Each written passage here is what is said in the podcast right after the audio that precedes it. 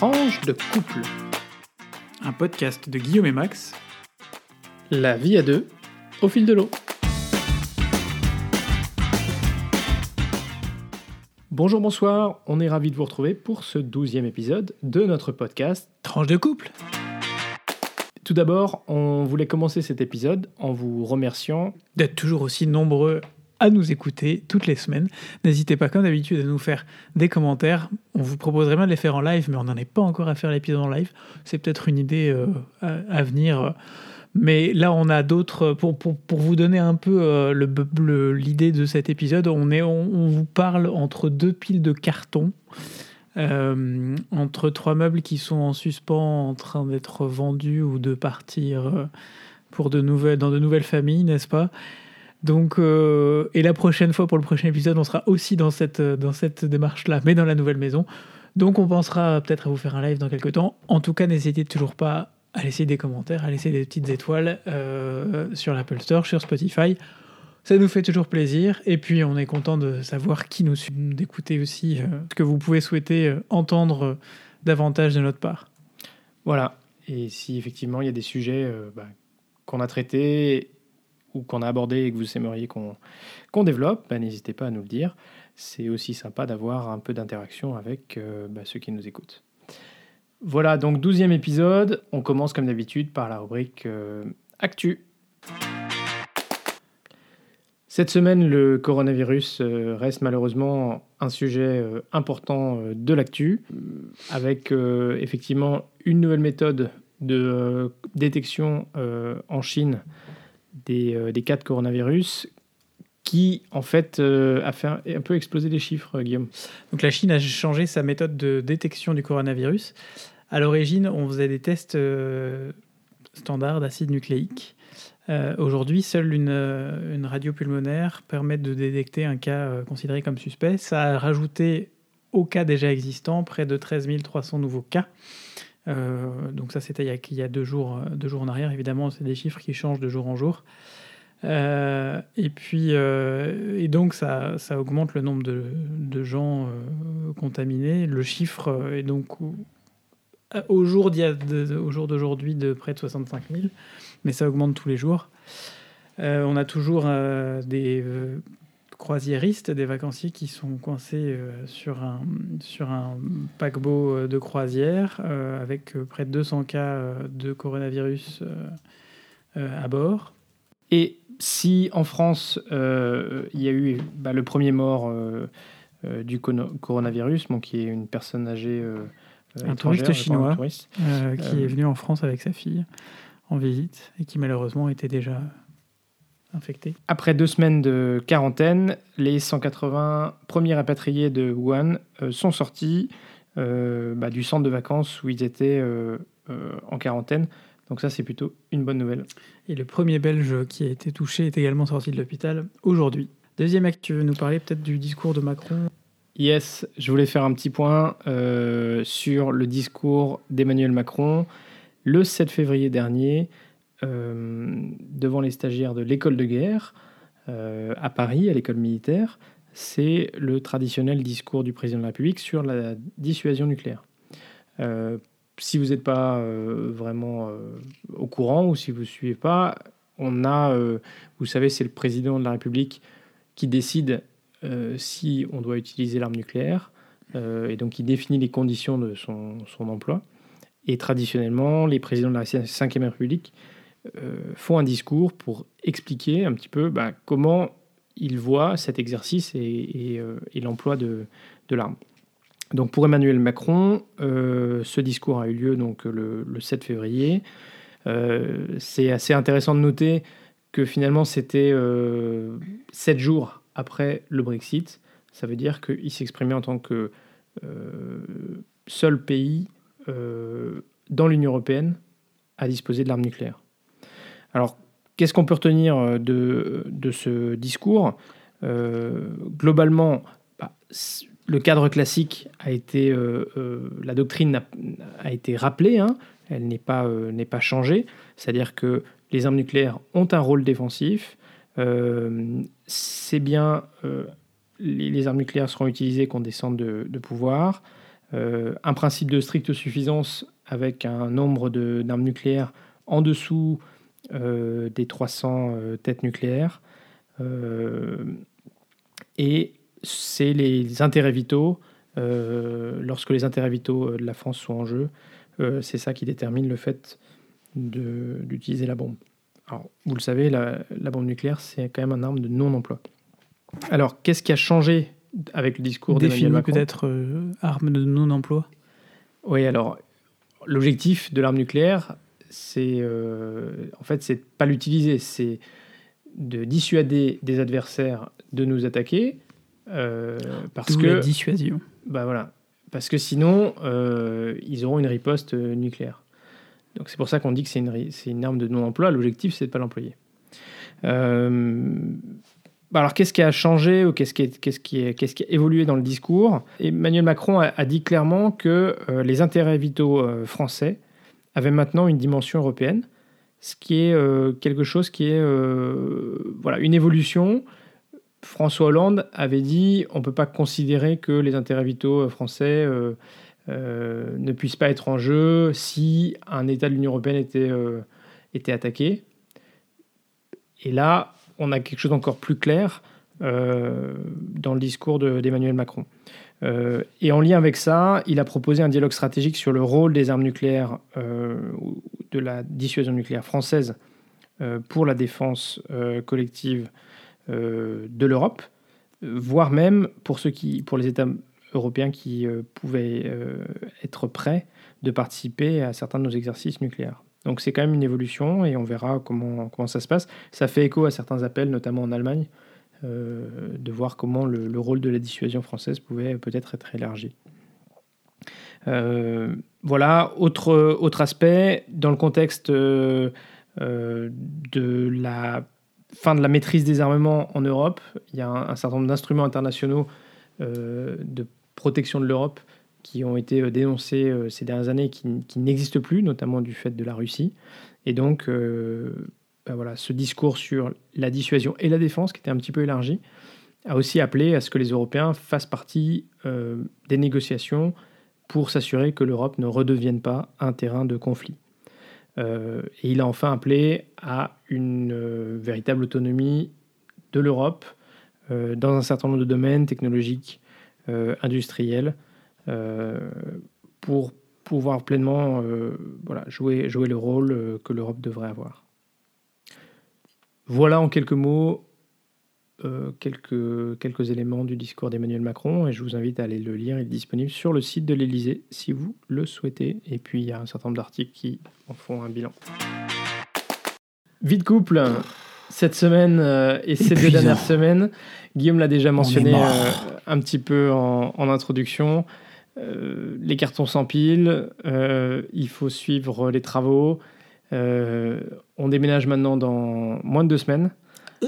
Donc voilà, on est dans la dernière ligne droite. C'est à la fois excitant de se dire qu'on va déménager après cinq ans dans notre appartement et pour la première fois être chez nous, dans une, dans une maison qui nous appartient. Et en même temps, euh, bah, il y a beaucoup de choses à, gérer. Euh, il se trouve que en ce moment, euh, nos agendas professionnels font qu'on a un peu du mal à se. Enfin, on se croise, on n'arrive pas tellement à passer beaucoup de temps ensemble. Guillaume travaille pas mal le soir en ce moment, donc voilà, c'est un, un peu sport. parfois, nos, toujours au bon moment.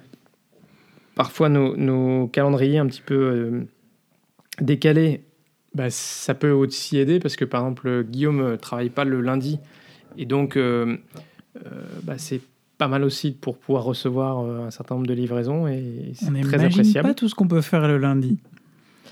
C'est compliqué d'être en décalé par rapport aux autres et en même temps ça permet de faire pas mal de trucs.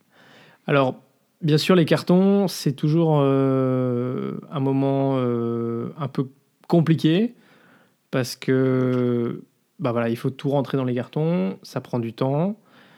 Euh, c'est aussi l'opportunité de faire du tri. Et on a des façons très très différentes de faire du tri. C'est vrai.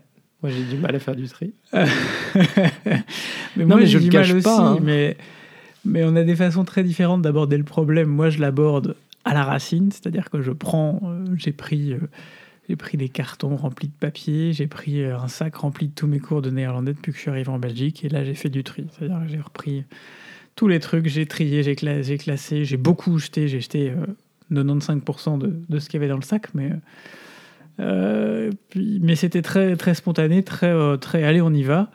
C'est vrai que tu as une façon un peu plus euh, un peu plus euh, avec plus de recul sûrement de, de faire les choses. J'adore comme tu dis ça. C'est tellement euh, subtil, euh, charmant. Euh, non, bah écoute, J'aurais pu dire que tu étais une grosse feignasse qui attendait le dernier moment pour le faire, ce n'est pas le cas. Bah, il se trouve que euh, on déménage en deux semaines et que j'ai commencé mon tri ce week-end. Donc c'est pas mal. Alors que moi qui suis un peu avant. stressé de la vie, j'ai commencé les cartons il y a 10 jours, faut dire. Ouais, donc on a des tours de carton, on, on vit un peu dans les cartons depuis. euh, voilà. Mais je te remercie parce qu'effectivement, là-dessus, euh, on va dire qu'on est complémentaires. Absolument. Ouais, c'est vrai. Je crois qu'on a une certaine complémentarité. Parfois, il faut que. En fait, on, euh, on a des moments où on se pousse, on se pousse l'un l'autre à des moments très différents. hein. Max aura plus tendance à me pousser sur des choses, euh, euh, des choses un peu différentes, euh, sur euh, aller euh, faire telle ou telle course, aller faire ou telle ou telle chose, et puis moi je le pousse là sur euh, avancer sur, euh, sur le planning, prendre des décisions, trier. Voilà, c'est aussi une façon qu'on a, nous, de, de nous soutenir. C'est une façon qu'on a de se prendre le bec, évidemment. Ça, au moment d'acheter une maison, de faire des travaux et de déménager, on va pas dire que tout s'est fait dans la joie et la bonne humeur systématiquement. Mais, mais sinon, ce serait pas drôle, comme tu dis. Non, mais bon. Alors, je dois dire que cette, euh, cette étape me fait quand même réaliser que je suis un peu indécis, ou en tout cas, j'ai du mal à prendre des décisions. J'ai des idées un peu arrêtées, même si je les fais évoluer. Mais paradoxalement, il a décidé d'arrêter, mais on sait pas lesquels. Mais le moment de prendre la décision, voilà, je le repousse un petit peu. Bon. Euh, et en Mais on parallèle, t'aime comme tu es, tu sais. mais c'est gentil. T'as vu, hein Et en parallèle, euh, ouais, c'était le moment un petit peu canapé, euh, séance psy. Euh, en parallèle, on doit aussi gérer bah, les travaux, hein, puisque, comme on vous l'avait dit, les travaux ont débuté quelques jours après l'achat de la maison. Et on avait un timing assez euh, voilà, un, peu, un peu serré, puisqu'en six semaines, il fallait qu'il ait terminé l'ensemble des travaux. Alors pour mémoire, c'est euh, la rénovation de la salle de bain, la réfection de la cage d'escalier et, et la peinture, et puis euh, la peinture de, de grandes pièces, euh, et l'installation de quelques, quelques petites choses dans la maison. Et ben voilà, dans moins de 15 jours, on emménage, c'est pas terminé. L'entrepreneur, on a fait le point avec lui ce matin, on lui a un peu mis la pression, donc on verra. euh, il nous a promis que, en gros, d'ici la fin de semaine pro- euh, prochaine, ça, ça devrait être euh, largement avancé. En tout cas, le gros. Euh, on vous tiendra au courant. Euh, De parce toute façon, que- on déménage dans 10, 10 jours, donc c'est comme ça. hein. un peu moins de 15 jours. Non, et puis après, bien sûr, euh, l'enjeu, c'est aussi euh, de savoir quand est-ce qu'on va faire le ménage et tout ça, parce que vous imaginez bien, peinture, ponçage,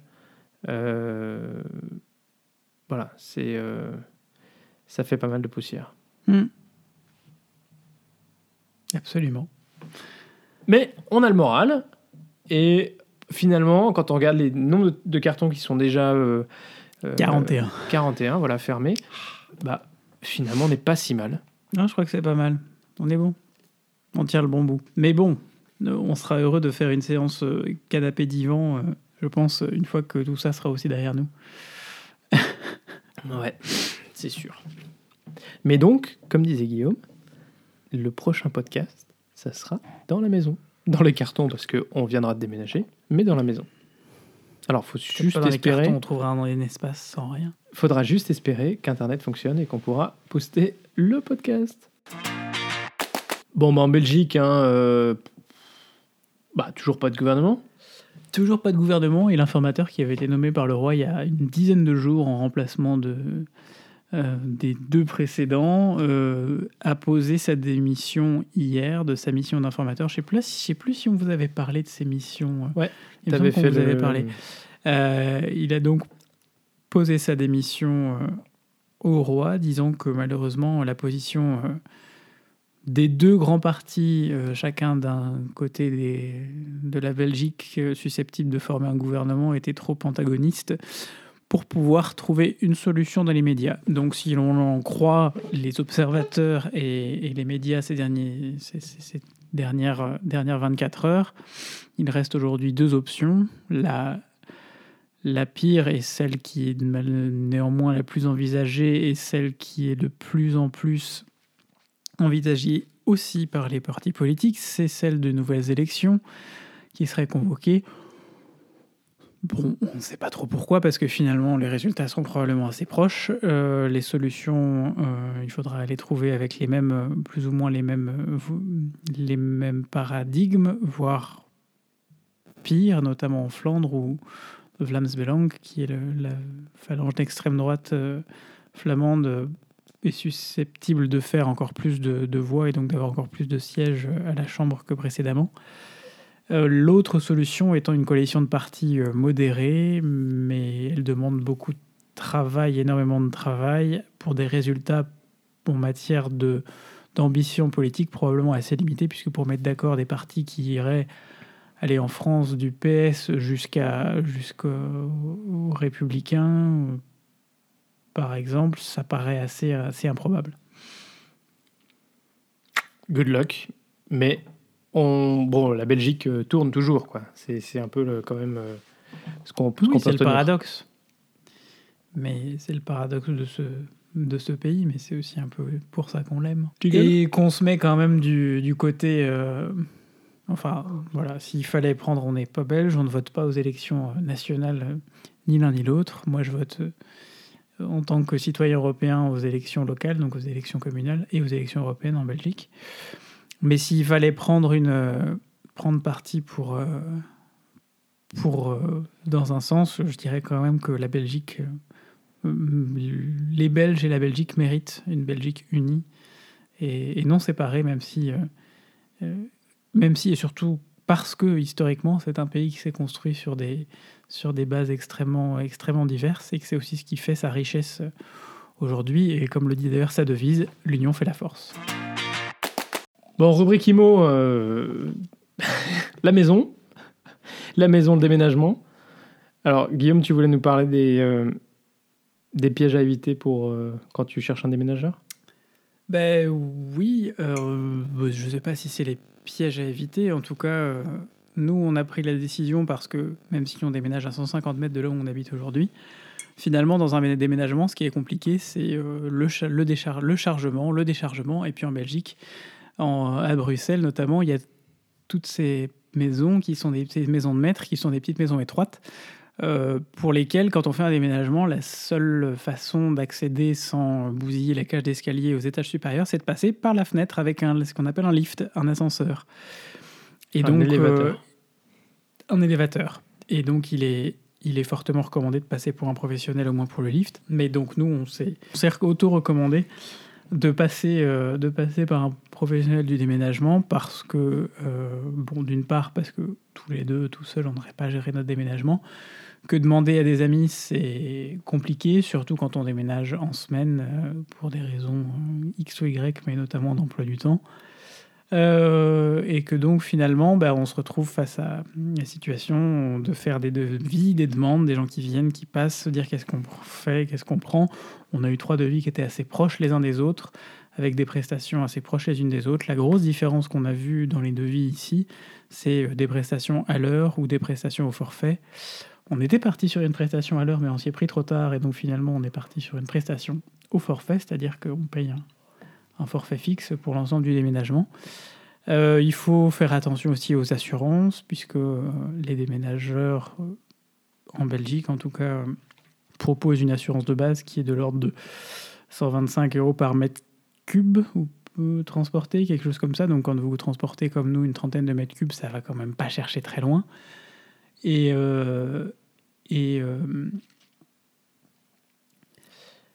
Et donc, vous pouvez prendre une assurance complémentaire. euh, Bah, en fait, là, les calculs sont un peu compliqués. Non, on n'est pas obligé de la prendre. Non, on mais- peut choisir de ne pas la prendre. Après, c'est une question de responsabilité. Il y a une assurance obligatoire en Belgique euh, par la chambre des. enfin, qui est compris dans le tarif. Voilà, qui est compris dans le tarif, mais qui globalement, euh, s'ils pètent ta télé, euh, ils te rembourseront euh, 15 balles. Quoi. Donc ça va pas, ça va pas chercher très loin et ils te recommandent quand même de prendre une assurance et de ne pas compter sur l'assurance du, euh, euh, bah, de base. Quoi. Mm. Euh, ouais, comme comme d'habitude, euh, les déménageurs, en gros, euh, considèrent que s'il y a des choses qui sont cassées dans un carton, parce que mais que le carton n'a pas été fait par eux, bah, c'est pas leur responsabilité. Donc, euh, à part bien sûr si euh, le carton est éventré ou s'ils le font tomber. Mais euh, voilà, c'est si vous voulez vraiment euh, l'assurance complète, bah, c'est euh, il faut les laisser emballer. Mais là, on part d'un, on part sur un autre, une autre type de formule. Mhm. Et puis, on a aussi choisi la couleur? Et puis oui, alors déménageur c'est une chose. On a passé toute une soirée, vous l'aurez vu sur Twitter, ceux qui nous suivent sur Twitter, on a fait une soirée nuancier, n'est-ce pas, à la lumière des bougies, ou presque, où on a parcouru euh, un beau nuancier avec euh, combien de références? Une un milli, 1000, 2000 références de, de couleurs différentes. Tout ça pour un mur de la cuisine et la couleur des portes euh, du couloir. Mais il faut ce qu'il faut quand même. Alors, choisir la couleur à la lumière d'une ampoule artificielle, et ben, c'est aussi une gageure. Ouais, Parce que selon euh, là où vous placez le nuancier, la couleur ou la perception de la couleur n'est pas la même. Mais c'est ça qui est intéressant aussi, parce qu'en fonction des lampes que vous mettez dans la pièce euh, dont il est question, euh, vous aurez plus ou moins de. Vous verrez la lumière différemment euh, de ce qu'elle peut être en réalité. Et donc, nous sommes, nous sommes à ce stade, je crois, assez finalement contents de la façon dont. dont- de ce qu'on a trouvé. On n'a pas encore vu le résultat en vrai. On espère que cette semaine, on, enfin, on espère, oui, que cette semaine, on le, on le verra en vrai. On Et- va le voir cette semaine. et on est heureux de vous introduire à la couleur S3560 R80B et S4550 B20G, n'est-ce pas? Vous On vous en dit pas plus, vous irez voir sur Internet et puis, euh, et puis vous, vous pouvez toujours nous mettre un commentaire pour deviner où est-ce qu'on va utiliser l'une et l'autre. C'est une bonne, c'est une bonne idée. On peut faire un petit, euh, on pourrait faire, on pourrait faire un petit, un petit quiz euh, sur Twitter. quiz. Sur Twitter, arrobas tranche de couple avec euh, deux comme le chiffre.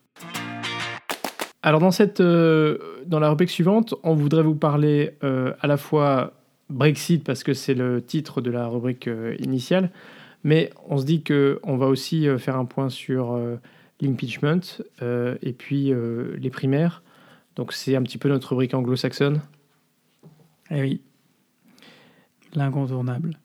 Alors, côté, euh, côté Brexit, euh, bah, ça y est, hein, depuis, euh, depuis début février, le Royaume-Uni ne fait plus partie de l'Union européenne, euh, mais néanmoins con- continue d'appliquer euh, les lois et peut participer à un certain nombre de, de principes, de programmes de l'Union européenne jusqu'à la fin de la période de transition, donc euh, fin décembre. Mhm. Euh, On en reparlera aussi dans la rubrique d'après. Spoiler.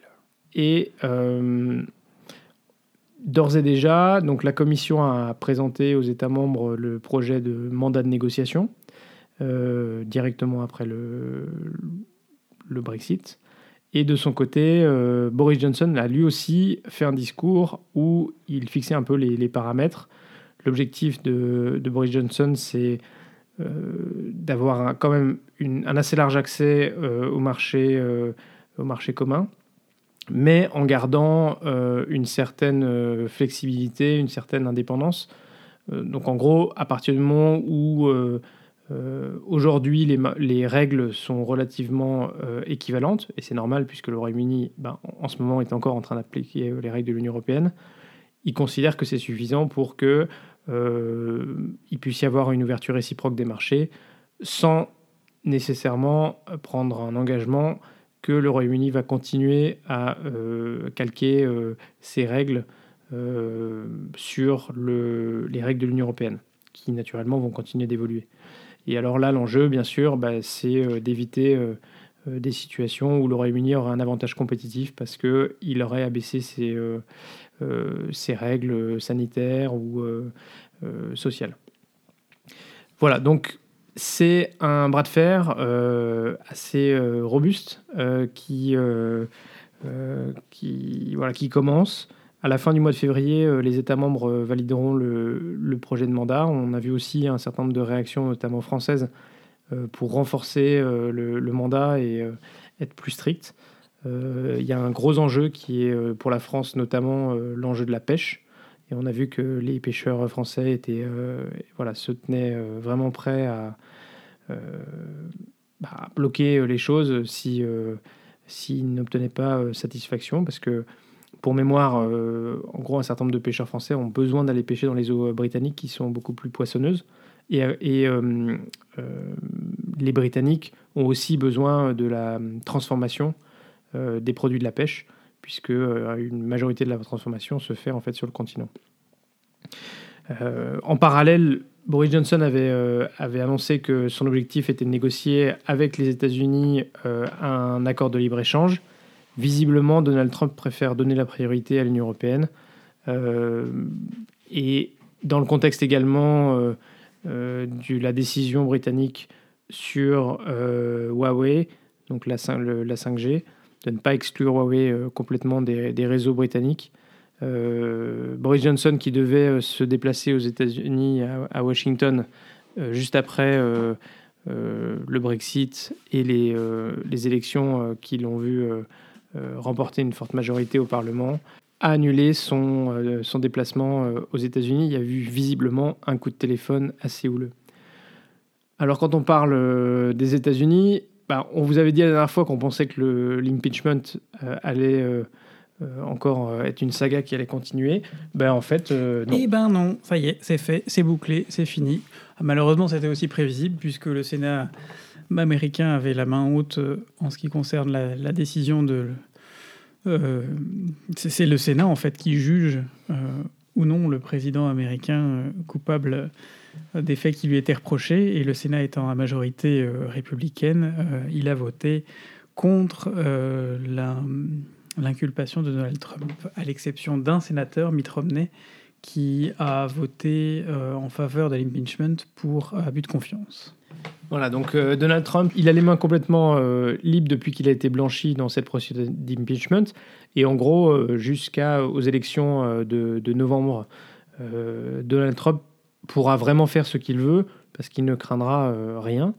Euh, et d'ailleurs, on a déjà pu euh, noter euh, deux décisions contestées.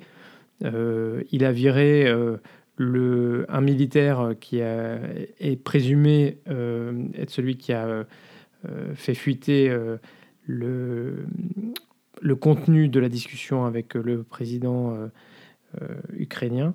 Et par ailleurs, il a également viré l'ambassadeur américain auprès de l'Union européenne celui-là même qui avait accepté de, euh, témoigner à la Chambre des représentants dans le cadre de la procédure d'impeachment euh, et qui avait euh, clairement dit qu'il y avait eu un,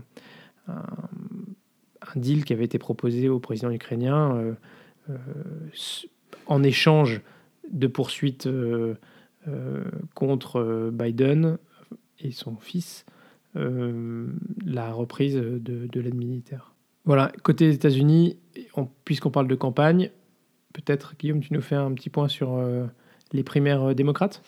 Oui, alors euh, primaires démocrates qui ont commencé sur le chapeau de roue, n'est-ce pas? Et pas forcément de la meilleure façon pour les démocrates, puisque la première primaire dans l'Iowa, qui est une primaire de caucus. Alors, je dois reconnaître que j'ai toujours du mal à comprendre le système des caucus, mais peut-être que Max nous fera un petit update là-dessus, euh, petite mise à jour après. Enfin bref, toujours est-il qu'ils se sont, euh, ils se sont fiés à une, euh, ils sont passés par une application pour donner les, distribuer les résultats des caucus, du caucus, enfin des caucus en Iowa, qui a foiré en gros, et les résultats ont mis quasiment 10 jours à arriver les résultats définitifs, euh, avec euh, deux grands vainqueurs euh, largement. Pete Buttigieg, c'est bon? J'ai bon là? Exactement. Pete Buttigieg, modéré, centriste, et puis Bernie Sanders, beaucoup, plus, beaucoup plus à gauche, sur l'aile gauche des démocrates. L'un ayant remporté donc 13 délégués, et l'autre 12. Par contre, c'est Bernie Sanders pour la qui a remporté le, vote populaire, donc qui a remporté plus de voix que Pete Buttigieg dans l'Iowa.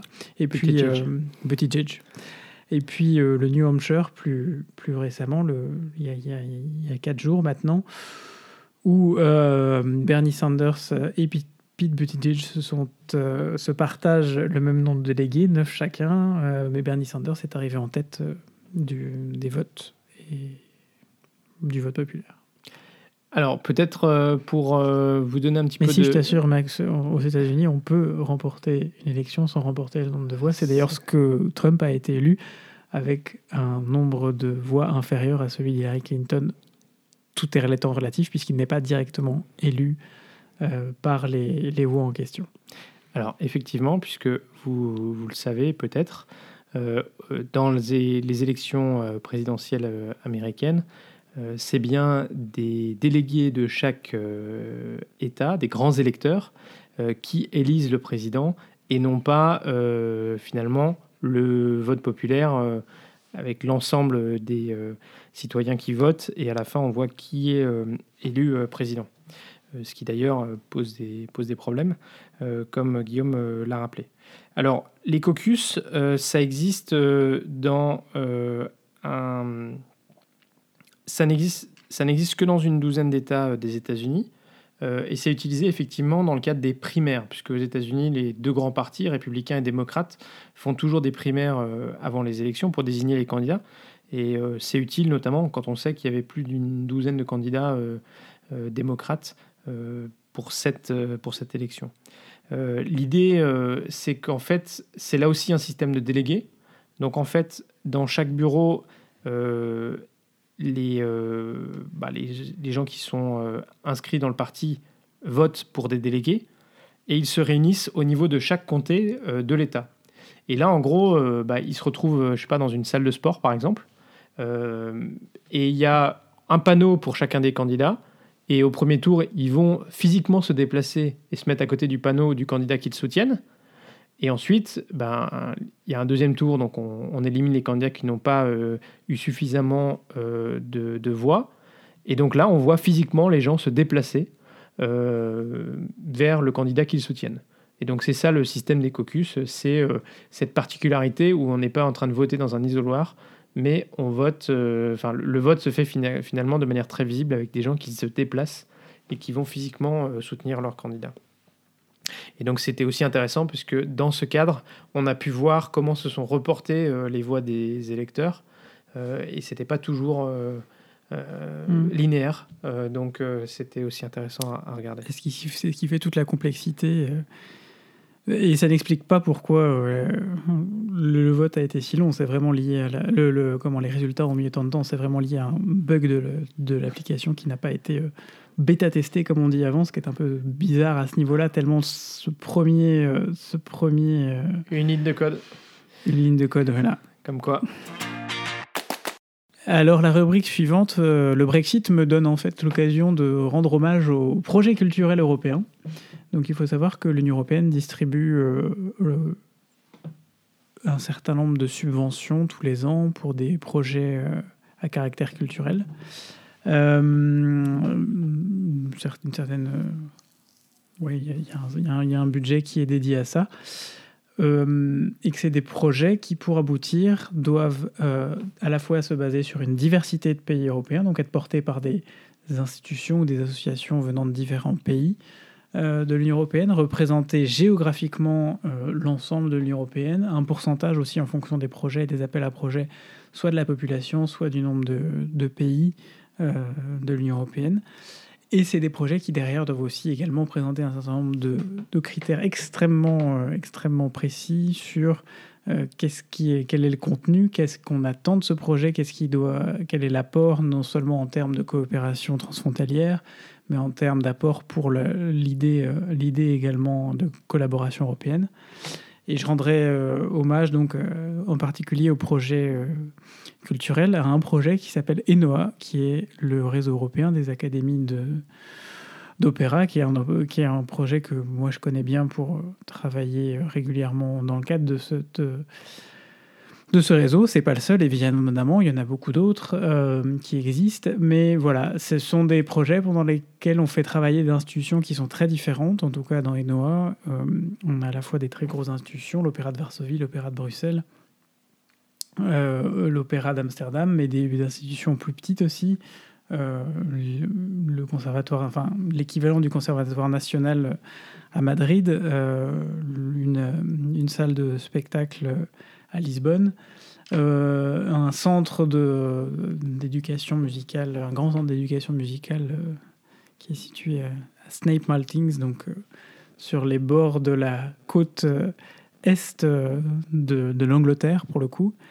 voilà, et c'est des institutions qui sont très différentes, qui, qui, n'ont pas forcément les mêmes ambitions, qui n'ont pas les mêmes projets, qui ne voient pas forcément toujours les choses de la même façon, mais qui arrivent à se retrouver sur un projet en particulier. En l'occurrence, ici, c'est mettre en avant une nouvelle génération de jeunes artistes, de jeunes artistes qui viennent de milieux différents, de faire en sorte que ces jeunes artistes représentent la société telle qu'elle est actuellement, euh, telle qu'on la connaît, c'est-à-dire faire en sorte que, ben oui, ces artistes euh, qu'on présente sur nos scènes aussi, euh, davantage de femmes, davantage d'artistes issus des minorités, parce que c'est important aussi que l'opéra comme art vivant présente une version, une vision de la société. Ça nous rappelle un peu, ramène un peu au débat euh, euh, qui avait eu et dont j'avais parlé ici sur la nomination d'Émilie Delorme. Émilie Delorme, qui est la nouvelle directrice du Conservatoire national de Paris, était par ailleurs, jusqu'à il y a quelques semaines en arrière, la directrice du réseau Enoa. Et donc c'est une autre façon aussi de, rendre hommage au travail qu'elle a fait au travers de ce réseau et de dire combien c'est enrichissant de travailler avec des institutions extrêmement différentes et de trouver, d'avoir cette culture du compromis et d'arriver à trouver le, meilleur euh, de ce que chacun peut apporter. Super. Comme quoi, c'est aussi un témoignage euh, concret de ce que l'Europe peut apporter. Exactement. Par un soutien à la culture. Et à cet égard, on se réjouit que la culture n'ait pas été oubliée des, euh, du titre euh, non, du commissaire. Non, c'est vrai qu'on est, passé, euh, on est passé à ça de voir la culture squeezée, mais ça fait partie des deux ou trois titres de commissaire qui ont été revus à la seconde mouture de, de présentés par Ursula von der Leyen. Von der Leyen Ursula von der Leyen. Ouais, von der Leyen, pardon. Sinon, tu dis comme moi, tu écris UVDL et puis ça marche. Ok, je note. Mais c'est comme Pete Buttigieg. Buttigieg. On se moque, mais il faut dire qu'il est déjà 23h08. C'est compliqué. ne spoile pas. ne spoile pas les horaires auxquels on, est, on fait ces podcasts. Ça devient de plus en plus n'importe quoi. Si un jour vous entendez un ronflement, c'est parce que l'un d'entre nous s'est endormi et qu'on a enregistré un podcast à minuit. Ça arrivera, hein. je, je, suis persuadé que ça arrivera sur notre inspiration de base chez Magali et Seb, Mélia, euh, ils ont enregistré des podcasts, je sais plus, à 2h du mat ou à 1h du mat, enfin bref. Moi, il y, a un horaire, une fois on en reparlera dans un autre. Ce sera l'occasion. Complètement. Quand on passe un certain horaire, moi, je, mon cerveau est déconnecté, mais genre débranché. Quoi. Vous imaginez la prise, bah euh, voilà, c'est zéro. Donc on va faire vite euh, et on va aborder la dernière rubrique de ce podcast, la rubrique tech.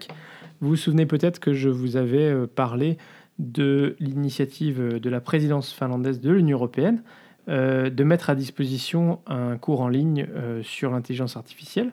Alors aujourd'hui, je voulais vous parler d'une plateforme euh, de cours en ligne qui s'appelle Future Learn. future avec un E, learn comme apprendre.com, et d'un cours que je suis actuellement en train de suivre sur la cybersécurité. Et euh, voilà, c'est un, cours euh, euh, qui est étalé sur huit semaines et qui, au long de, la, de, ce cours, vous donne un peu les bases de la cybersécurité, vous apprend bah, quels sont les types de menaces auxquelles on, fait face, et puis comment vous donne un peu des trucs pour euh, sécuriser à la fois, euh, je ne sais pas, par exemple l'usage de votre, des mots de passe, ou alors sécuriser votre ordinateur, les réseaux. voilà, donc c'est c'est assez intéressant. euh, on apprend pas mal de choses. Il faut, euh, il faut quand même euh, suivre le rythme, parce que euh, le cours est, est pas disponible en permanence, mais il est, il est disponible sur une durée limitée. Euh, L'objectif, c'est qu'au bout des huit semaines, bah, le cours s'arrête. Donc là, moi, j'ai pris un petit peu de retard. Je suis qu'à la, à la troisième semaine, je vais commencer la quatrième semaine. Or, euh, le cours en est déjà à la sixième, bientôt sept. Donc, il va falloir que j'avance. En gros, ils disent que ça vous prend à peu près trois heures dans la semaine pour euh, suivre le cours et vous pouvez bien sûr vous arrêter à tout moment. Voilà, je voulais vous, voilà, vous partager ce- cette expérience. Tu nous mettras peut-être en tweet. euh, et je peux mettre en tweet le lien. Ouais. Euh, ça s'appelle Introduction à la cybersécurité par le- l'université libre, The Open University. Alors, par contre, c'est un cours en anglais. Euh, mais voilà. But Max will gladly make une euh, translation for, euh, for you, hein, if needed. hein. non. Pas d'effort aussi. Voilà. Et donc, euh, bah, Mais c'est très bon de réviser son de, ré- de- de réviser son anglais aussi avec ce genre de ce genre de d'activité. et peut-être si je peux en profiter, euh, n'utilisez pas le même mot de passe euh, sur les sites web différents. 1, 2, 3, 4, 5, 6, ça passe pas non plus. hein. utiliser des mots de passe euh, compliqués euh, avec des majuscules, des minuscules, des caractères spéciaux, des chiffres. Euh, idéalement de plus de 15 caractères. Et vous allez me dire, mais c'est impossible de se rappeler de tout ça. C'est pour ça que on vous conseille très fortement l'utilisation d'un euh, logiciel qui gère les mots de passe pour vous et qui vous permettra de générer des mots de passe compliqués.